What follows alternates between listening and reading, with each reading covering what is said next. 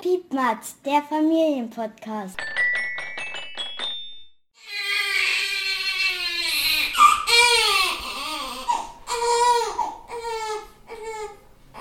Hallo und herzlich willkommen zum Piepmatz, dem Familienpodcast der Märkischen Allgemeinen. Mein Name ist Josephine Sack, ich bin Redakteurin bei der Matz und ich begleite Sie heute durch unsere Ausgabe. Mit dabei ist auch mein Kollege Udo Böhlefeld, er ist verantwortlich für Ton und Schnitt. Im Piepmatz widmen wir uns Themen, die Familien bewegen, laden Expertinnen und Experten aus Brandenburg ein, um Fragen zu beantworten, die sich Eltern in den unterschiedlichen Lebenslagen so stellen, die man eben mit Kindern erlebt. Und heute dürfen wir zu Gast sein im Kreissaal des Evangelischen Krankenhauses Ludwigsfelde-Teltow. Und ich habe hier bei mir sitzen die Hebamme Franziska Dobazek. Willkommen. Ja, ich freue mich. Hallo. Aktuell gibt es 25 Geburtskliniken in Brandenburg. Die Klinik in Ludwigsfelde ist eine davon. In Brandenburg gibt es vier Krankenhäuser auch mit äh, sogenannten Perinatalzentren. Dort können auch Babys unter 1250 Gramm, also sogenannte Frühchen, geboren werden. Ludwigsfelde zählt nicht dazu, hat aber wie die meisten anderen Kliniken im Land auch einen perinatalen Schwerpunkt. Kinder ab 1500 Gramm und ab der 32. Äh, Schwangerschaftswoche können auch hier geboren werden. Und außerdem gibt es auch eine angebundene Kinderklinik. Genau.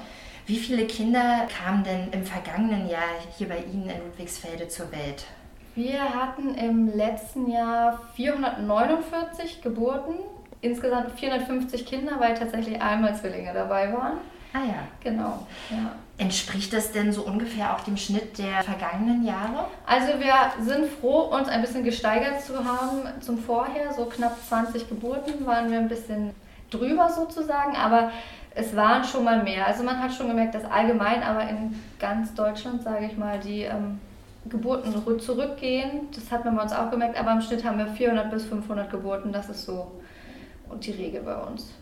Genau, das wollte ich gerade nochmal fragen, wie generell so die Entwicklung der Geburtszahlen ja. ist hier bei Ihnen. Also den Corona-Boom haben wir tatsächlich so nicht gehabt, wie alle dachten. Also das kam bei uns nicht so an, dass äh, auf einmal jetzt während Corona ganz viele Kinder auf die Welt gekommen sind oder neun Monate später. Das war jetzt nicht der Fall. Also generell ist es eigentlich eher ein leichter Rückgang. Ich glaube, statistisch ist es letztes Jahr das erste Mal wieder ein bisschen gestiegen, wenn ich mich richtig erinnere. So allgemein in Deutschland auf jeden Fall. Und jetzt haben wir Glück, Sie haben Zeit heute, ja. jetzt in diesem Moment äh, für das Gespräch. Wie ist es denn generell ist mehr los am Abend, in der Nacht oder tagsüber? Kann man das so pauschal überhaupt sagen? Das kann man pauschal gar nicht sagen. Also wenn man sich so die Statistiken anguckt, ist es eigentlich relativ ausgeglichen, so tags und nachts über. Nachts hat man, äh, muss man sagen, eigentlich immer das Glück, jedenfalls bei uns, wir sind eine kleine Klinik, wenn jemand da ist, ist es eigentlich meist oft auch alleine jemand da, dass man eins zu eins betreuen kann.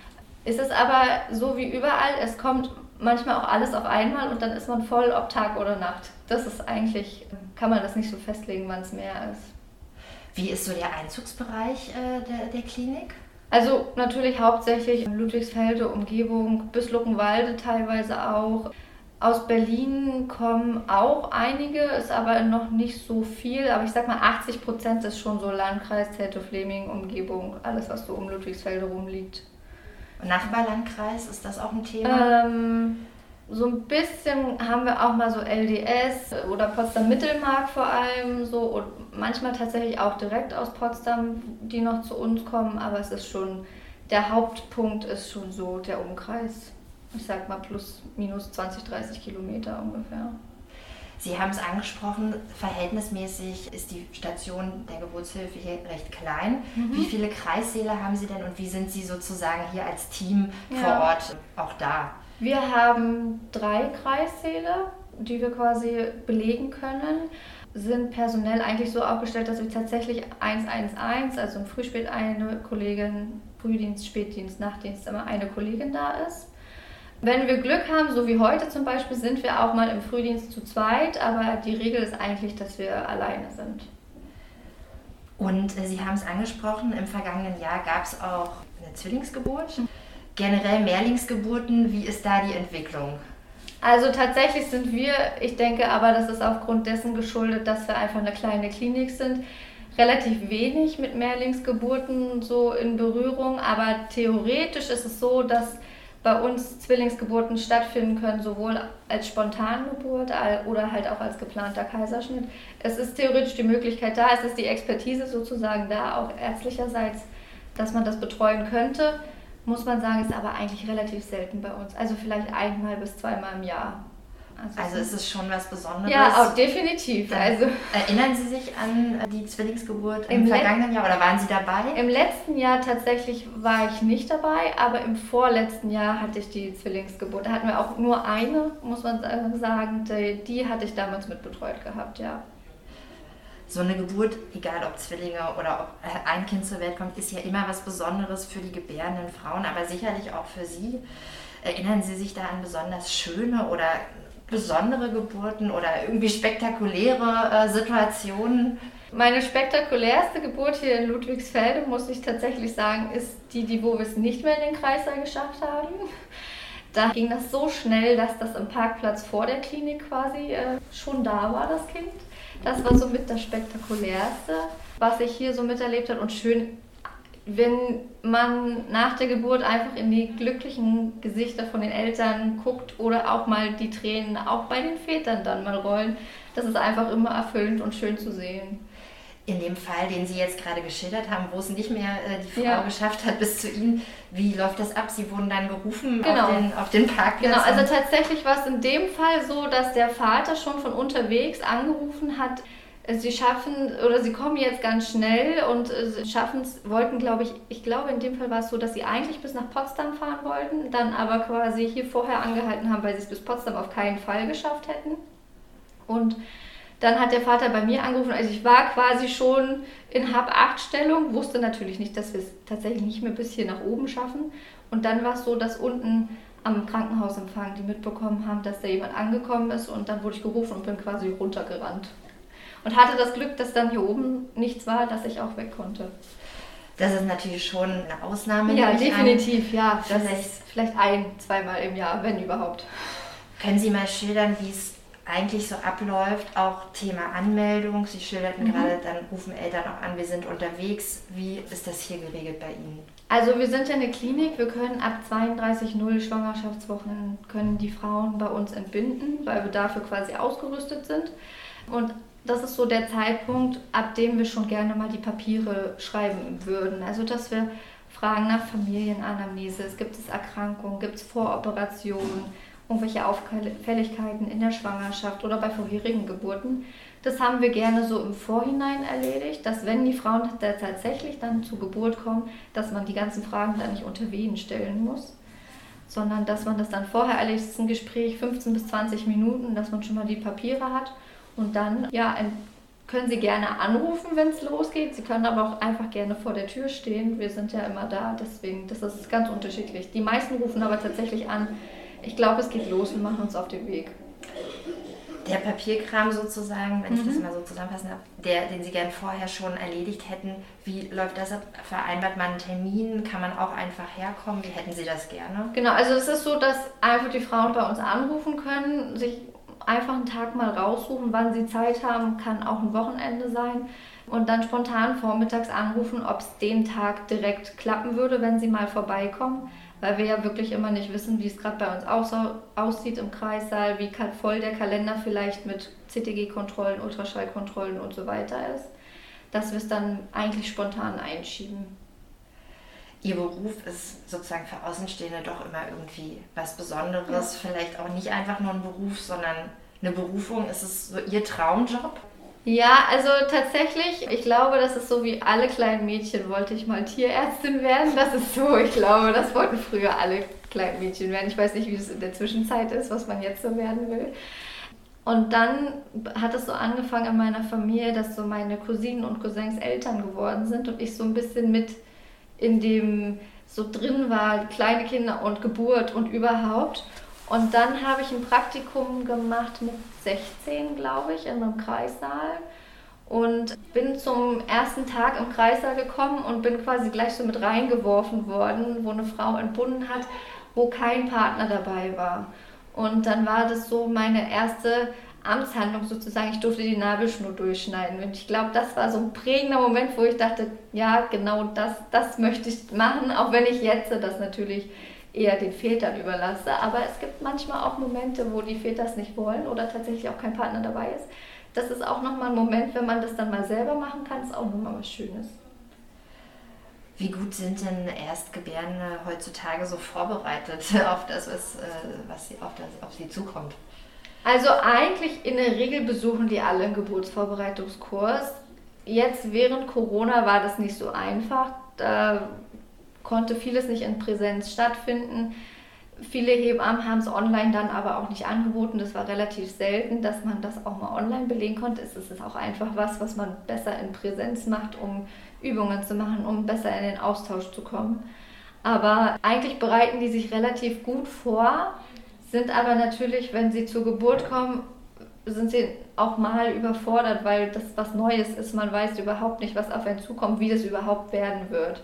Also es ist schon unter der Geburt auch eine, in der Form der Betreuung, dass man denen auch eine Form Anleitung gibt, wie sie am besten damit klarkommen können oder was jetzt vielleicht die bessere Alternative ist, eventuell. Aber viele haben auch klare Vorstellungen, die wissen, was sie wollen und das ist auch gut so.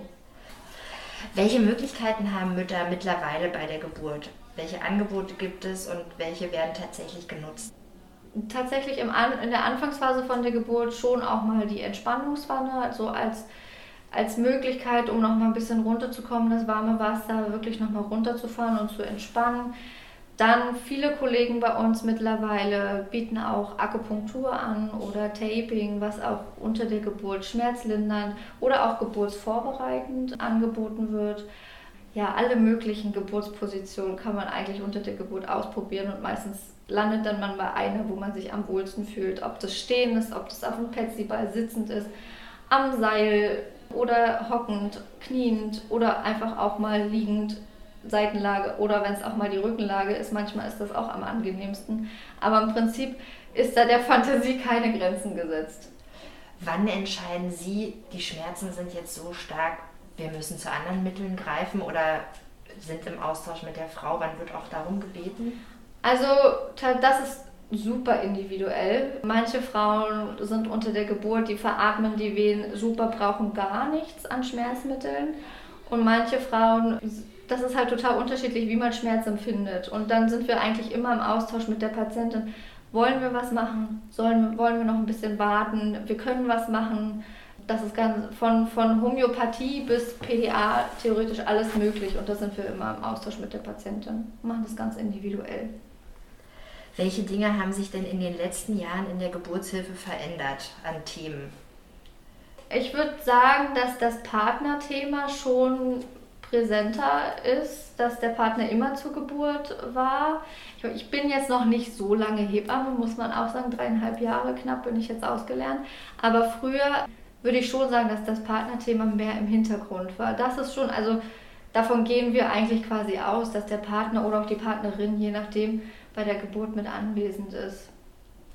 Und dann gibt es ja aber auch so Trends oder auch vielleicht neuere Entwicklungen, Thema Bonding, also dass man ja. gleich äh, das Kind möglichst nah bei sich hat nach der Geburt oder auch äh, den Trend Nabelschnur auspulsieren lassen, nicht mehr sofort durchtrennen. Ist das auch bei Ihnen vielen Thema? Das ist eigentlich, würde ich sagen, mittlerweile Standard, dass wir das sowieso machen. Also, dass wir eigentlich immer versuchen, die Nabelschnur auszupulsieren lassen, das gleich hoch zum Bonding geben lassen, bevor man sozusagen abnabelt, dass die Mütter bonden können. Das, ich würde sagen, das ja, das ist vielleicht mehr in den Standard übergegangen, wo man früher vielleicht eher noch nachfragen musste, bitte Nabelschnur ausposieren lassen, ich möchte bonden. Ist das jetzt eher so, das ist selbstverständlich, dass wir das machen. Wenn, ich sage mal, Frauen auf uns zukommen und mit dem Wunsch, dass die Nabelschnur ausposiert werden soll, beispielsweise, dann sagen wir, ja klar, das machen wir sowieso. Wie oft kommt es dazu, dass Hebammen und Ärzte tatsächlich eingreifen müssen, weil die Geburt vielleicht nicht so läuft wie geplant? Prozentual ist das sehr, sehr schwierig zu sagen. Ich sag mal so, in, ich sag mal im Fall von vielleicht jede zehnte Entbindung eventuell so ungefähr, vielleicht sind es auch ein bisschen mehr, ein bisschen weniger, wo man sagt, jetzt muss man vielleicht auch die Geburt schneller beendigen, weil äh, irgendwas auffällig ist, CDG auffällig ist, der Mutter es nicht gut geht, das kind, dem, dem Kind es nicht gut geht. Aber in der Regel laufen viele Geburten physiologisch, also normal gesund ab, wo hinterher man eigentlich vielleicht noch eine Geburtsverletzung versorgen muss, aber eigentlich muss man in der Regel nicht viel eingreifen. Wie viele Kaiserschnitte werden trotzdem hier durchgeführt, jährlich im Schnitt? Ich habe mal geguckt, wir müssten so um die 27 Prozent ungefähr bei der Kaiserschnittrate sein. Da sind natürlich auch geplante Kaiserschnitte bei, die von vornherein geplant werden, weil medizinische Gründe einfach dafür sprechen, weil das anders nicht möglich wäre. Und dann halt aber auch mal Kaiserschnitte, die unter der Geburt notwendig wären, weil irgendwas auffällig ist. Und gibt es tatsächlich auch Frauen, die sagen, ich will von vornherein Kaiserschnitt, obwohl es medizinisch vielleicht keinen Anlass gäbe? Gibt es tatsächlich auch, ist, ich sag mal, ist nicht die Regel, aber kommt schon auch mal vor. Jede Geburt gleicht ja einem Wunder. Es läuft nicht immer alles glatt. Wir haben gerade darüber gesprochen. Wie gehen Sie auch mit schwierigen Geburten um oder auch damit, wenn es ein Kind nicht lebend auf die Welt schafft? Auch solche Fälle gibt es ja. Wie verarbeitet man das? Also das ist auf jeden Fall was, wo man viel reden muss. Und das, wenn man einen guten Background, und ich würde sagen, das haben wir hier im Team eigentlich, wir sind gut miteinander vernetzt und auch, ich sag mal, privat sogar miteinander vernetzt, dass man einfach mit Kollegen sich austauscht, dass man viel darüber redet. Und mir persönlich fällt es noch, muss ich sagen, relativ leicht, Beruf und Privat zu trennen, dass ich das nicht so viel mit nach Hause nehme. Das muss man irgendwie versuchen hinzukriegen. Das ist nicht immer möglich, wenn wirklich mal was richtig Unschönes passiert ist sozusagen. Aber man muss viel drüber reden und das hilft, wenn man sich einfach mit den Kollegen austauscht und mal drüber redet. Man guckt, was hätte man besser machen können und am Ende ist meistens die Erkenntnis, man hätte nichts anders machen können und das hilft einem einfach dann. Wie gehen Sie in solchen Fällen mit den Eltern um? Das ist genau das gleiche, viel reden. Man muss vielleicht aber auch, die, auch mal in Ruhe erstmal damit mit der Situation gucken, dass sie die annehmen können dass sie, wenn jetzt irgendwas Dramatisches sein sollte, dass man annehmen kann und dass man dann aber auch mit den Patienten oder mit den Eltern redet, dass man den versucht zu erklären, warum, wieso, weshalb. Oder vielleicht auch, dass man wahrscheinlich nicht herausfinden wird, warum, wieso, weshalb. Gibt es in irgendeiner Form äh, in der Klinik auch eine externe Hilfestelle für, für solche Fälle? Eine Psychologin oder so? Genau, also eine Psychologin hier im Haus, jetzt speziell für die Geburtshilfe, haben wir nicht. Wir haben aber zum Beispiel unsere Pfarrerin sozusagen, wir sind ja ein evangelisches Haus, das wäre eine Möglichkeit, wo man darüber sich mal noch ein bisschen austauschen könnte. Aber ansonsten eine Empfehlung, wenn man wirklich da Hilfe braucht, aus psychologischer Sicht, dass man sich die dann sucht, auf jeden Fall. Das sind wahrscheinlich aber doch eher Ausnahmefälle, ja. oder? Die meisten ja. Geburten gehen glücklich aus, ja. wie es äh, sein soll. Welche Tipps können Sie den Schwangeren geben, um sich gut auf die Geburt vorzubereiten und diese Ausnahmesituation möglichst entspannt durchzustehen? Tatsächlich sich wirklich darauf vorbereiten, Geburtsvorbereitungskurs besuchen. Bei uns, eine Kollegin von mir bietet es auch bei uns im Haus an, also dass sie hier bei uns im Haus den Geburtsvorbereitungskurs machen können dass man sich einfach damit auseinandersetzt, was auf einen zukommen kann. Und dann weiß man auch, was man will und was man nicht will. Und das ist auch nicht verkehrt, wenn man das weiß, man trotzdem aber immer noch so ein Hintertürchen offen hat und wenn es anders läuft, ist es auch okay. Also, dass man sich dann auch darauf einlässt, wenn es ein bisschen vom Plan sozusagen abweicht, ist das okay. Dass man sich nicht zu sehr versteift auf seinen eventuellen Plan, aber dass man einen Plan hat, das ist völlig in Ordnung. Und was raten Sie aufgeregten Vätern? Ein Schokoriegel. nee, auf jeden Fall ähm, ist es auch wichtig, dass die sich auch mit dem beschäftigen, bevor es losgeht, würde ich sagen. Und dass die für den Notfall auch irgendwie so einen Plan B haben, was ist, wenn ich damit nicht klarkomme, habe ich irgendwie dann ist das mit der Frau besprechen, dass es okay ist, wenn man mal kurz rausgeht und einfach mal frische Luft einfach schnappen muss. Und aber sonst ja, Schokoriegel ist tatsächlich eine echt gute Lösung. Warum der Schokoriegel? Weil er die Nerven beruhigt? Ja, genau. Schokolade ist immer gut. Nein, Nerven beruhigen, ein bisschen Zucker, dass man einfach guckt, das ist einfach aufregend. Und man, wenn man das erste Mal Papa wird zum Beispiel, dann weiß man einfach nicht, was auf einen zukommt und man weiß nicht, wie man damit umgeht. Versuchen, es wirklich einfach auf sich zukommen zu lassen Ist tatsächlich aber in der Regel nicht so einfach, wenn man es nicht kennt. Wir hatten das Thema Wunschgeburten. Wie oft kommt es vor, dass die Frau auch sozusagen äh, den Plan, den sie hatte, dann bis zum Ende so durchführt? Also tatsächlich ist es oft so, es kommt öfter anders, als man denkt. Wir versuchen natürlich immer, so gut es geht, auf die Wünsche einzugehen. Oft ist es aber so, man stellt sich das vorher anders vor und merkt dann unter der Geburt selber, nee, das will ich gar nicht, was ich mir eigentlich vorher vorgestellt habe. Deswegen, das muss man in der Situation ganz individuell auch mal die Entscheidung umswitchen sozusagen. Und oft ist es tatsächlich so, dass wie der Geburtsplan so exakt wie der geschrieben wurde oder wie der im Kopf sich gemacht wurde, tritt in den seltensten Fällen genauso ein. Und zu guter Letzt noch ganz praktisch, was muss ich beachten, wo finde ich alle Infos als Schwangere hier aus Ludwigsfelde oder Umgebung, wenn ich zu Ihnen zur Entbindung kommen will? Also wir bieten einmal im Monat Infoabende an. Das ist der erste Donnerstag im Monat immer, findet ab 19 Uhr bei uns im, im Konferenzraum sozusagen statt eine Kollegin von uns aus dem ärztlichen Team und aus dem kinderärztlichen Team hat, wir haben ganz viele Informationen vorbereitet, wie das bei uns aussieht, welche Möglichkeiten wir sozusagen haben, was nach der Geburt so ansteht, welche Papiere sie mitbringen müssen, auch so ein bisschen Orgakram. Und ja, sonst, wenn das nicht möglich ist, weil wir auch begrenzte Kapazitäten haben, auf unserer Website natürlich haben wir auch eine Infomappe zusammengestellt. Da findet man zum Beispiel, was muss in die Kliniktasche, was brauche ich für nach der Geburt und welche Kontaktmöglichkeiten hat man zum Beispiel auch, wie ähm, ist das mit dem Kindergeld und so weiter und so fort. Genau. Alles klar. Dann vielen Dank, dass wir heute hier sein durften. Gerne. Und alles Gute für Sie. Danke, danke. Und damit kommen wir zum Ende der dritten Piepmatz-Folge des Familienpodcasts der Matz. Wie immer gibt es am Ende jeder Folge noch einen Ausflugstipp für die ganze Familie. Es ist ja Februarwetter. Viele Familien fragen sich, wohin soll man da bloß mit den Kids, gerade am Wochenende. Wir empfehlen heute das Spreeweltenbad Löbenau. Dort kann man zu jeder Jahreszeit planschen und entspannen. Und das Highlight sind die Humboldt-Pinguine, die hier leben. Es gibt eine Schaufütterung. Im Außenbecken kann man Scheibe an Scheibe mit den Pinguinen schwimmen. Ansonsten locken das Wellenbad, interaktive Rutschen, ein Kinderbecken mit Piratenfloß und es gibt sogar einen Spielplatz im Trocknen. Im Birkenbistro werden typische Spreewälder Gerichte serviert und auch Kindergeburtstage können in den Spreewälden Lübbenau gefeiert werden. Alle Infos und Preise finden Sie unter www.spreewelten.de. Das war die dritte Folge des Familienpodcasts Piepmatz der Matz. Noch mehr Ratgeberthemen, Freizeittipps und Nachrichten für Familien gibt es jeden Monat im kostenlosen Piepmatz Familien Newsletter.